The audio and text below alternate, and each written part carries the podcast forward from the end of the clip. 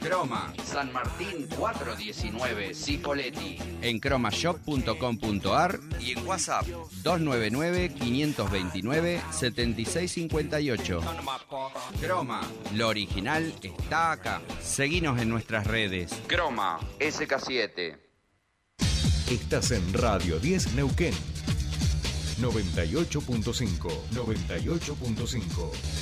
Radio 10. Desde las 7 y hasta las 9, tercer puente.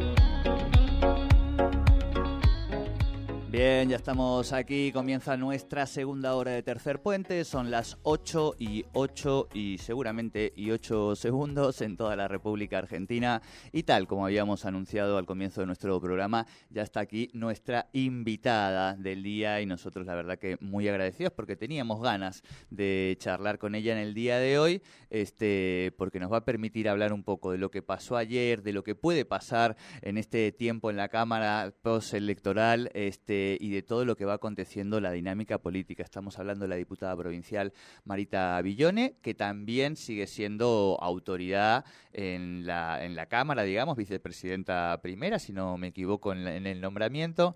Marita, muy buenos días y muchísimas gracias por estar aquí en Tercer Puente. Bueno, Jordi, buenos días a vos, buenos días a toda la audiencia, gracias a tu equipo también por este recibimiento y bueno, sí, la verdad que muy contenta de estar acá con vos, la primera vez. Primera vez, que es vengo cierto, a es tu cierto. programa.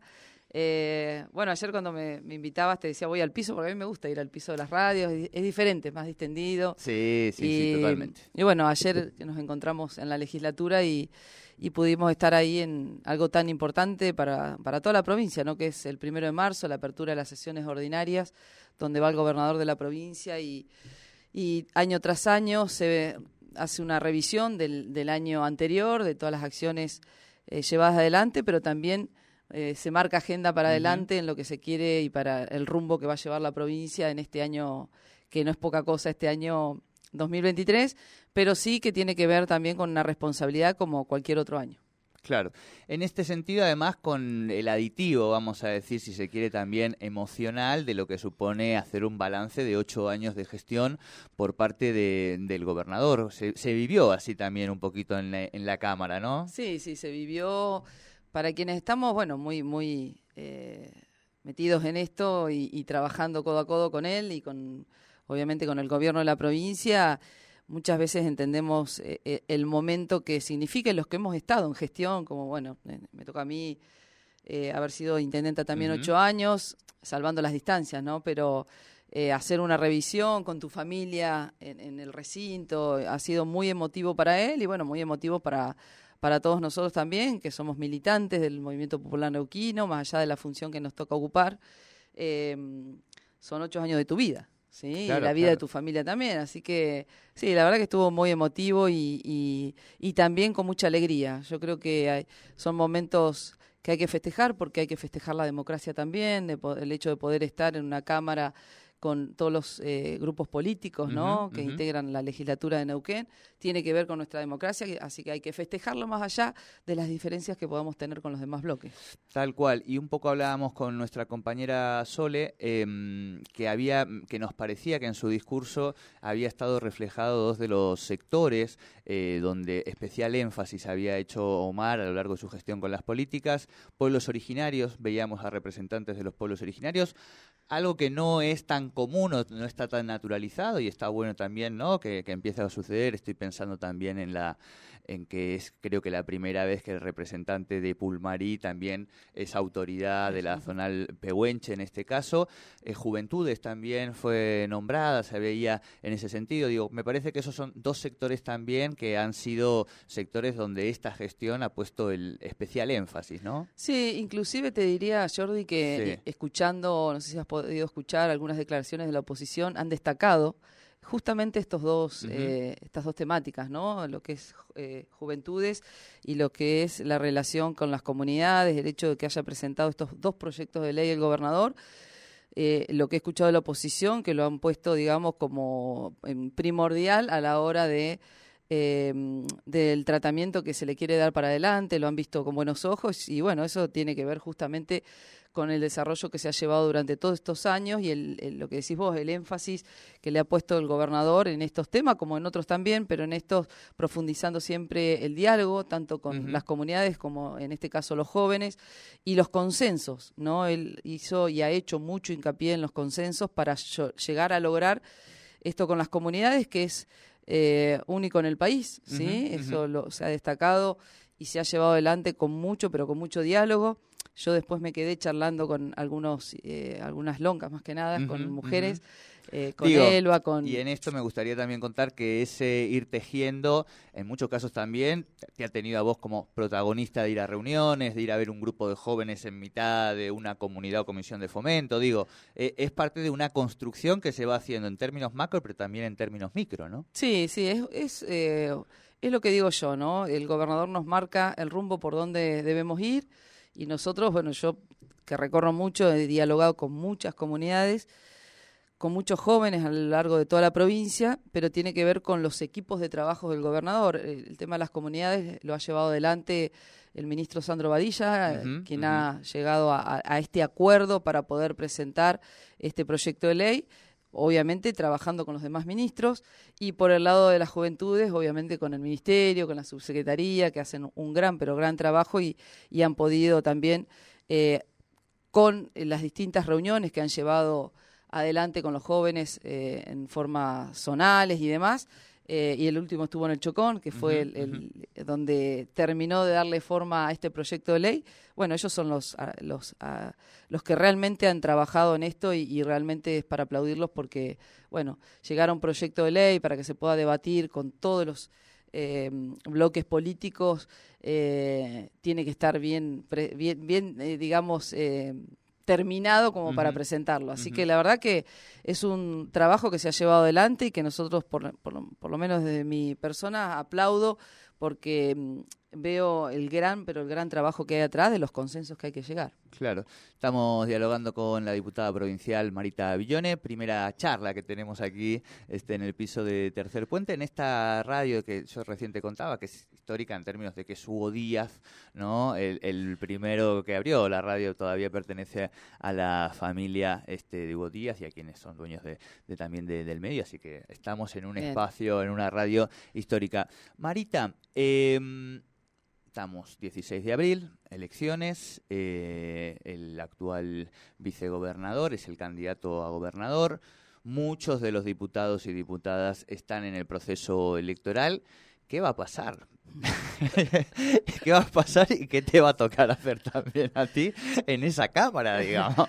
Y dentro de la legislatura, obviamente, que eh, en épocas electorales los... Eh, los discursos son diferentes o más eh, con más énfasis a veces. Capaz que no son diferentes, pero con más énfasis. Por lo menos los públicos, digo, ¿no? Capaz que uno se toma el café, discute en el bloque con otro, pero cuando hay que salir de ese, sale con otra. Sí, sí. Sí, sí, no, hay siempre buena relación, mucho respeto dentro de la Cámara, mucho respeto en los pasillos, inclusive. Hemos... Eh, no lográs hacer una amistad porque somos obviamente con, con pensamientos diferentes, pero mm, yo creo que el respeto va a estar, eh, lo planteé el primer día cuando me volvieron a elegir por cuarto año, poder estar en un lugar tan importante como la vicepresidencia primera. Pero sí, obviamente, bueno, estamos hasta el 16 de abril con este proceso que mm, yo creo que la Cámara no se va a detener. Muchas veces se han suspendido comisiones y no tiene que ver con lo electoral. Yo creo que, que vamos a, seguir trabajando normalmente. Y bueno, obviamente después del 16 va a tomar de nuevo las funciones el, el vicegobernador, que hoy está de licencia y así continuar y poder darle, em, eh, como es, eh, primero estado parlamentario en la próxima sesión y después tratamiento a estos proyectos tan importantes que ha elevado eh, el gobernador. no me quiero olvidar de decirte que para mí es algo histórico que hayan estado los representantes de los pueblos originarios dentro de la Cámara, dentro del recinto. Es histórico. Yo creo que es la primera vez, no sé si, si me estoy equivocando, pero por lo menos los años que yo he venido como intendenta, todos los primeros de marzo, más estos que me ha tocado estar como diputada, es la primera vez que veo eh, estar ahí eh, los representantes de los pueblos originarios, así que es todo un hecho trascendental. Y, no solamente para dentro de Neuquén, sino para afuera de Neuquén, con todo lo que está sucediendo en otros lugares eh, en los enfrentamientos o la, o la poca falta de consensos que tienen los gobiernos provinciales con las comunidades. Así que por eso quería marcarlo y no, irme del totalmente, y es algo que, digo, en mi caso personal, ya lo hemos hablado con la audiencia, he tenido la suerte de poder ser articulador con la Defensoría del Público de la Nación, con Miriam Lengui, que conozca parte de la zona del Pehuenche, y justamente uno de los planteos era ese, digamos, que ellos observaban que en otras provincias a veces los discursos tan antisonantes terminan en discursos de odio, y eso a veces, lamentablemente, es caldo de cultivo para el derramamiento de sangre. Entonces, que encontrarse procesos no sin contradicciones y sin tensiones, pero donde se apostaba a la interculturalidad, era muy fuerte. Es decir, que eso se ve, se observa, ¿no? Estoy pensando, no sé, en el hospital, por ejemplo, también intercultural, que es único también a nivel país y casi a nivel latinoamericano, digo, ¿no? Es algo que está pasando y que además que, no, que, tiene la particularidad además donde hay que lidiar con una matriz productiva, que es la, la, de Neuquén, que tensiona mucho más también esa relación, ¿no? Tal cual. El gobernador ayer lo dijo, que esto, si bien es a partir de un fallo de la Corte Suprema, tiene que ver igual con el trabajo que se ha venido haciendo durante años, con esto que marcas vos, ¿no? Es el hospital y otras cuestiones más que se vienen realizando y trabajando con distintas eh, acciones en toda la provincia, en casi todas las comunidades, que se trabaja eh, codo a codo con, con, el gobierno, ¿no? El gobierno provincial, los gobiernos municipales, esto Pegüeña, bueno, Sandro que ha llevado adelante todo este proceso, tiene que ver también con el trabajo que le ha realizado, Gabriel Álamo, bueno, muchos intendentes, intendentas que trabajan codo a codo con las comunidades, entonces algo de esto ya se venía haciendo más allá del fallo de la Corte Suprema. Pero bueno, yo creo que hay, hay que marcar que es un hecho histórico, no, como te decía, no solo para dentro de la provincia, sino para fuera de la provincia, porque, bueno, es un paso enorme que se ha dado en, en, un contexto nacional o patagónico diferente. Claro, tal cual, tal cual. Y vos remarcabas y eso está bueno porque, bueno, ha sido ocho años intendenta y sabes de ese trabajo concreto, real, diario que se da, digamos, entre algunos municipios, ¿no? Las localidades y los consejos zonales, las, las comunidades, digo, a veces desde Neuquén Capital, desde los medios uno hace otro tipo de fotografías, pero después uno está en, el, terreno concreto, en el diario, ¿viste? Sí, en el día a día hay comunidades que están un poco más alejadas de, los, de las partes urbanas y otras adentro, como por ejemplo el Huecú. el Huecú tiene las comunidades dentro de la localidad, más allá que son comunidades, están dentro del ejido urbano. Entonces, bueno, son distintas las formas de trabajar, pero sí los intendentes e intendentas en su gran mayoría, en su gran mayoría, trabajan, eh, digamos, eh, codo a codo con, con, los representantes, como siempre digo yo, de sus pueblos, ¿no? También, que son los loncos, las loncas, que, que están al mando de, digamos, y conducen esos pueblos que son que los eligen a ellos para pero bueno la relación es, es, excelente la relación muchas veces obviamente que como todo no hay diferencias ah, pero bueno ahí está el la consenso política, la negociación y demás es la política misma sí, sí. no sé quién decía que los únicos que no tienen problemas son los muertos digo ¿no? claro seguro y algo de eso ay está, estar vivo un poco a veces también es decir tiene que ver con eso claro tiene que ver con eso bien seguimos hablando con Marita Villone y Marita vamos a ir un poco quiero charlar también con vos por supuesto de los procesos electorales. Digo, el otro día, no sé con quién hablábamos, diputada provincial me parece que era, este, que hablábamos, decíamos, bueno, es como que tenés el MPN oficial y un sector que se fue, tenés el Frente de Todos oficial y un sector que se fue, tenés Cambiemos y un sector que se fue y después tenés eh, la izquierda, digamos, ¿no? Como siempre, y en el espejo la derecha, mi ley, vamos a decir. Digo, así hacíamos una caracterización. ¿Cómo ves vos eh, que ha quedado el, el, conjunto, digamos, del proceso electoral, las distintas representaciones? Eh, esta candidatura de, de, Rolo, ¿no? Digo, también de, de, estar adentro y de salir, digamos, y tratar de salir a, a convocar a, a, otros actores institucionales. Bueno, vamos a, al barro de la política electoral. Sí, yo creo, Jordi, que mm, a veces se va uno y llegan miles, ¿no? y, así ha sucedido eh, con, con esta situación de la que estás marcando. Nosotros llevamos algo así de hace dos meses, bueno, Natalia está también ahí en este proceso de, de, afiliaciones y demás, estamos llegando a las 10.000 afiliaciones, ¿sí? Y no, no con esto quiero desmerecer a nadie, ¿no? Sí, sí. Muy por lo contrario, yo creo que todos hemos sido parte de este movimiento y somos parte de este movimiento popular neuquino. Algunos o algunas han decidido, ¿sí? Eh, bueno, irse del partido. Yo siempre pongo el ejemplo de Boca River. Yo soy de Boca. Mi viejo era de Boca. Eh, en mi casa somos fanáticos de Boca. Y no iría a jugar a River. ¿Viste? Y no competiría contra Boca. ¿Sí? Entonces, cuando vos sentís en el corazón como vos podés sentirle el periodismo, ¿no? Como otros pueden sentir otra pasión, yo no me iría de la vereda de enfrente. Si estoy en desacuerdo, como siempre hicimos, la peleo de adentro, ¿no? Porque somos parte de un equipo, ¿sí? El Movimiento Popular Neuquino es un equipo, más allá de los colores que tenemos, somos un equipo. Eh, y menos aún tirarle piedra a la casa que me dio todo. Siempre eh, a donde voy lo digo y no tengo ningún tipo de problema, el, el, el, movimiento popular neuquino invierte en los dirigentes, no los dirigentes en el movimiento popular neuquino. ¿Sí? ¿En qué invierte? En tiempo, en recursos, en capacitaciones, en formarte como dirigente. Yo no invierto, Marita Villone no invirtió en el movimiento popular neuquino, es parte del movimiento popular neuquino. El partido invirtió en mí. Entonces, para mí, si hoy me tocara decir me voy, es como que estoy estafando a mi partido, a los militantes, ¿sí? Porque todos esos militantes hicieron que yo llegara a donde estoy, a ser vicepresidenta primera, a ser diputada, a ser intendenta, ¿sí? A desarrollarme en otros ámbitos antes de ser intendenta, es gracias al Movimiento Popular Neuquino, ¿no? Y obviamente al electorado que me eligió. Pero digo que hay que poner en contexto como... Por eso yo digo, el River Boca es para graficar lo ideal, ¿no? Eh, es ideal, porque yo no me iría del otro lado a eh, tirarle piedras a, mi equipo que me dio todo, ¿no? Y este es el equipo que a mí me dio todo como figura política. Entonces, a veces se van una o dos personas, como ha sucedido, ya ha sucedido, dirigentes que se han ido, y sin embargo el Movimiento Popular Neuquino sigue gobernando con, obviamente, como ayer lo marcó el gobernador, con aciertos y desaciertos, porque esto hay que decirlo, hay que marcar los errores para poder revertirlos y modificarlos. Que se ha hecho mucho, se ha hecho mucho, vos sos parte y has visto de esto. Que falta mucho, falta mucho, obviamente, pero como decías vos, todos los días tenemos problemas para resolver, si no se terminaría la vida misma, digamos. Sí, sí, sí. Y para eso nos vota la gente, para eso estamos, de poder trabajar en las problemáticas que hay. Eh, el otro día una radio Jordi me preguntaba, ¿pero hay alguna autocrítica? Todos los días tenemos autocrítica y la debemos hacer, pero tenemos que ser realistas que la provincia de Neuquén recibe día a día familias que vienen de otros lugares, de otras provincias y que nosotros como provincia abrimos los brazos porque es una provincia en movimiento y que le da la posibilidad de trabajo a otras familias, pero otras familias que vienen de otra provincia vienen y necesitamos más seguridad, más educación, eh, más todo, ¿no? más salud y más. con la misma coparticipación. Y aquellas personas o familias que se vienen no se traen el pedacito de coparticipación de la provincia de donde provienen. Pero es bueno decirlo. no, no, no, totalmente. ¿Qué hace la provincia de Neuquén? Abre los brazos, como nos ha abierto a todos durante muchísimos años, los que no somos nacidos y criados acá.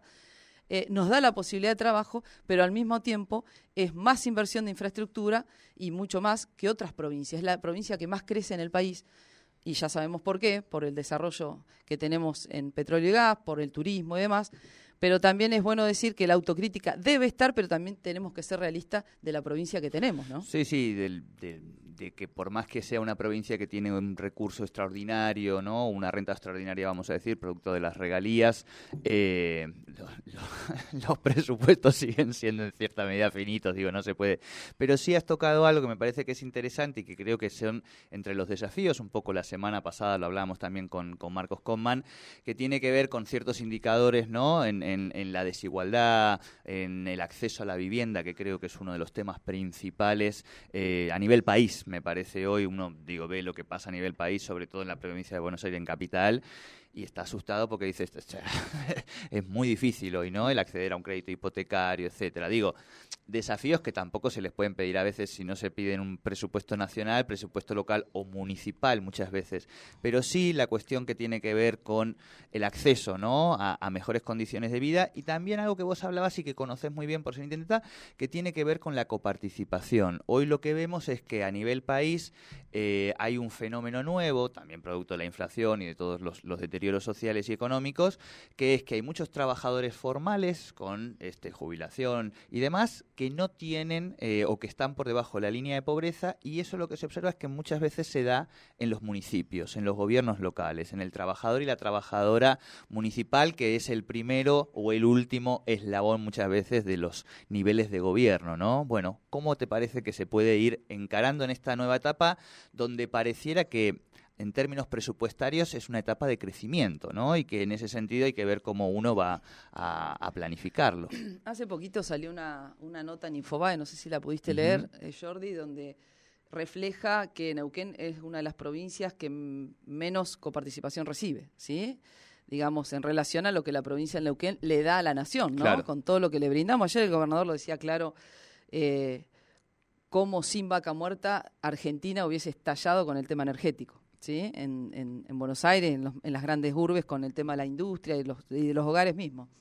Pero bueno, el tema de la coparticipación es un tema que venimos peleando durante hace muchísimos años a nivel nacional, que eso sería un buen eh, digamos, una buena eh, carta como para que eh, el diputado que tenemos hoy pueda seguir insistiendo en el tema de la coparticipación para Neuquén porque es ahí donde uno tiene que pelear por la provincia, ¿no? Donde tenemos un el diputado, perdón, es Rolando Figueroa. A, quien vos te referías hoy, exactamente. Al que vos te referías hoy, que no lo he escuchado hablar de eso, ¿viste? Y no, no, lo he visto que ha presentado ningún tipo de proyecto en ese sentido, pero sí el gobernador que ha estado al frente de esta de esta gestión continuamente. Bueno, el vicegobernador que hoy eh, tiene, bueno, en estos tres años un gran trabajo, que ha presentado muchos proyectos de leyes que han sido sancionados y que tienen que ver con la mejora del, dinero del bolsillo en la gente, ¿no? Con respecto a ganancias y demás, un proyecto que fue ley y que realmente es muy importante para todos los empleados públicos y que hoy se, se, va a materializar de otra forma a partir de este proyecto que ha presentado el gobernador,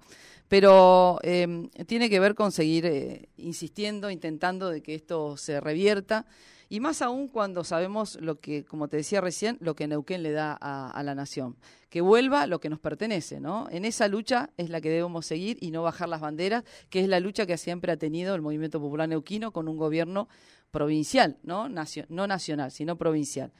Eh, pero bueno, en el día a día lo que más repercute, Jordi, y creo que vos coincidís, es la inflación que tenemos a nivel nacional. Y que eso tiene que ver con la pobreza que está que hay en toda la en todo nuestro país y que Neuquén está dentro de este país. No, no, obvio, obvio, obvio. Entonces, por más que Neuquén tenga todo este desarrollo que tenemos, si la inflación eh, continúa de la forma que está y que los gobiernos nacionales de ningún tipo de partido ha podido frenar durante muchísimos años, es muy difícil para los gobiernos provinciales, imagínate los gobiernos locales que están en, el, día a día tratando de, ayudar a la gente, de que progrese, de que tenga su vivienda, de que tenga su trabajo y demás. Así que me parece que es un, trabajo que la digamos, el sector político tiene que seguir trabajando para que Neuquén pueda tener la coparticipación que nos merecemos. Bien. Em, ¿Vivienda?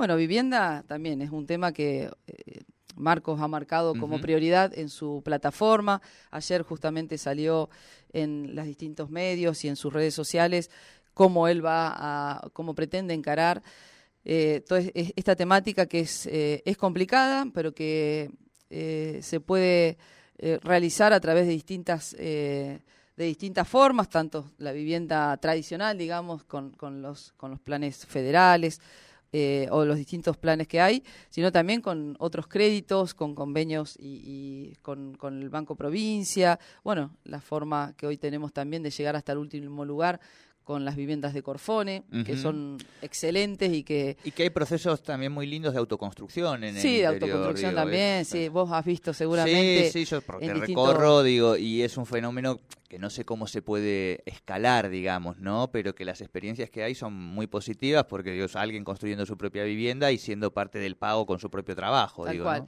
Sí, y al mismo tiempo también esto de, de lo que estábamos hablando, ¿no? De que...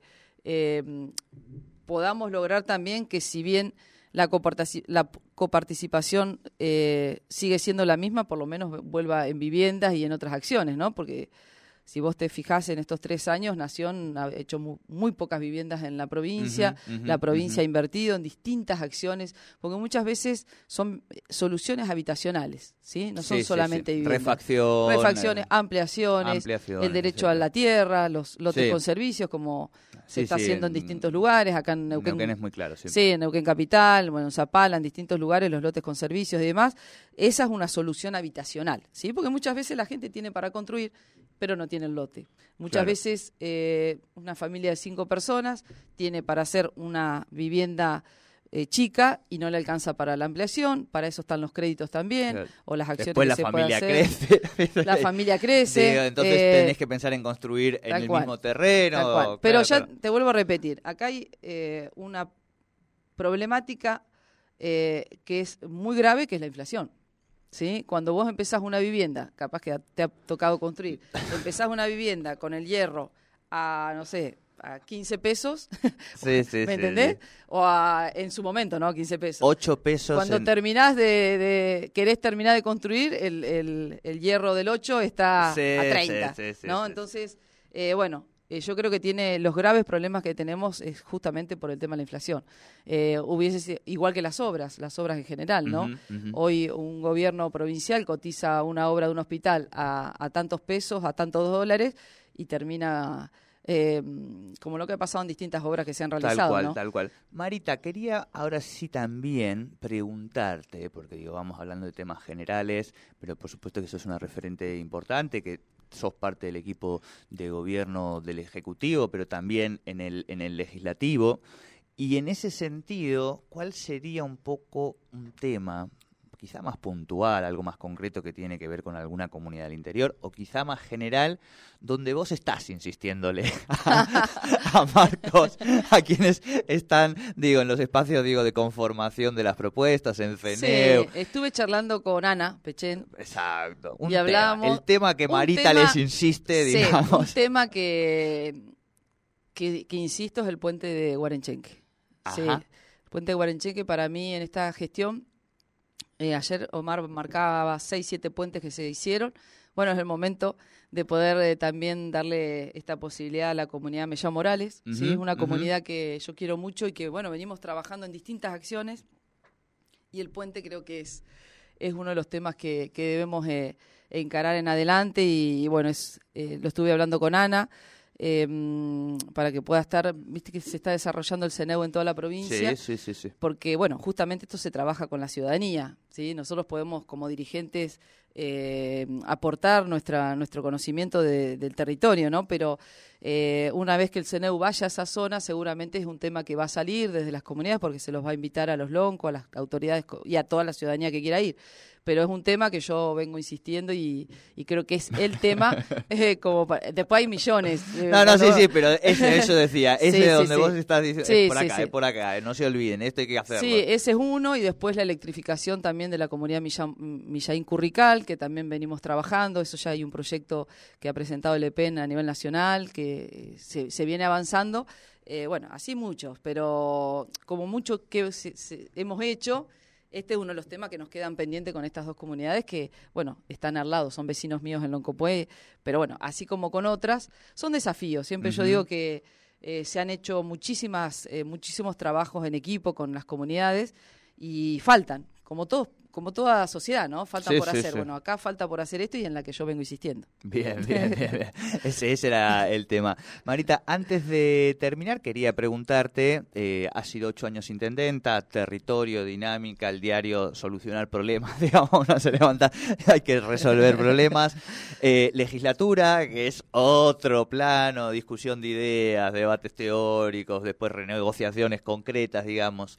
Eh, sos parte de un equipo, por supuesto, y cuando Sí. una es parte de un equipo ah, está donde, donde se necesite, pero ¿dónde te ves? ¿Qué te va pidiendo un poco el cuerpo, las ganas eh, hacia adelante en términos de la política, no?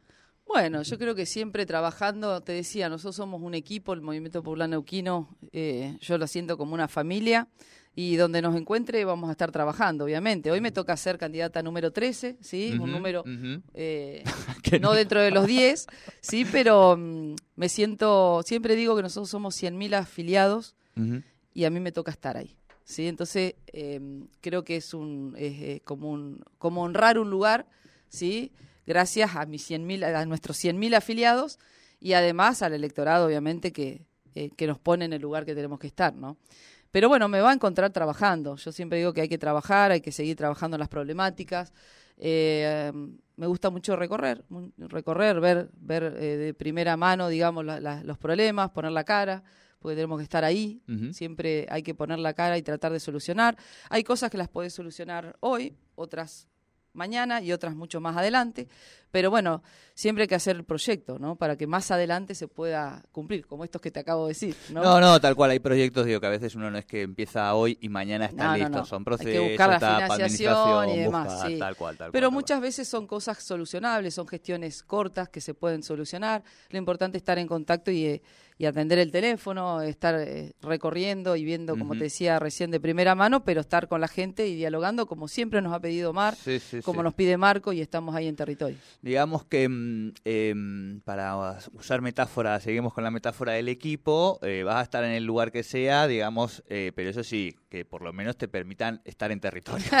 Sí, sí, sí. Que haya una patita que permita estar recorriendo, digamos, a mí me- ¿no? me- la verdad que Como me gusta mucho. característica, Sí, sí. digo, este, o sea, podría ser una característica futbolera, digamos, el que es más veloz, el que le gusta más poner el pie, bueno, vos en la posición que sea, medio, delantero, etcétera, pero ahí en el terreno. Sí, digamos. siempre en terreno. Por ejemplo, hoy vamos a estar en Cutralcó, ayer estuvimos en Vista Alegre, eh, tratando de ir a las localidades, a veces más cerca, otras más, más lejanas.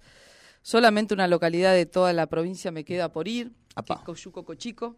Ah, sí, Pues sí, a veces sí. por cuestiones de- del vehículo no he podido llegar.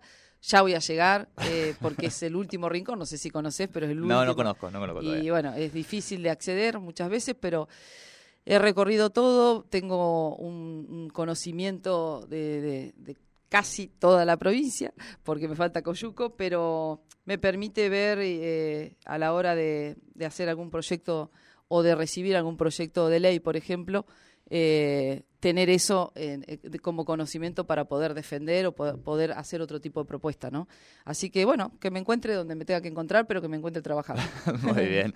Marita Villone, diputada provincial del Movimiento Popular Neuquino, vicepresidenta eh, primera de la Cámara. Eh, cuando salió la declaración de, de interés de mi libro, del último, estabas presidiendo, Estaba estabas ahí Ah. presidiendo la, la Cámara también. Así que bueno, ya por lo menos me pasó con Maje Ferrareso en el Consejo Deliberante con el primer libro. Mira. Así que ahora te vamos, te vas a llevar tu ejemplar también, porque bueno, Bueno. siempre es agradecido y significativo.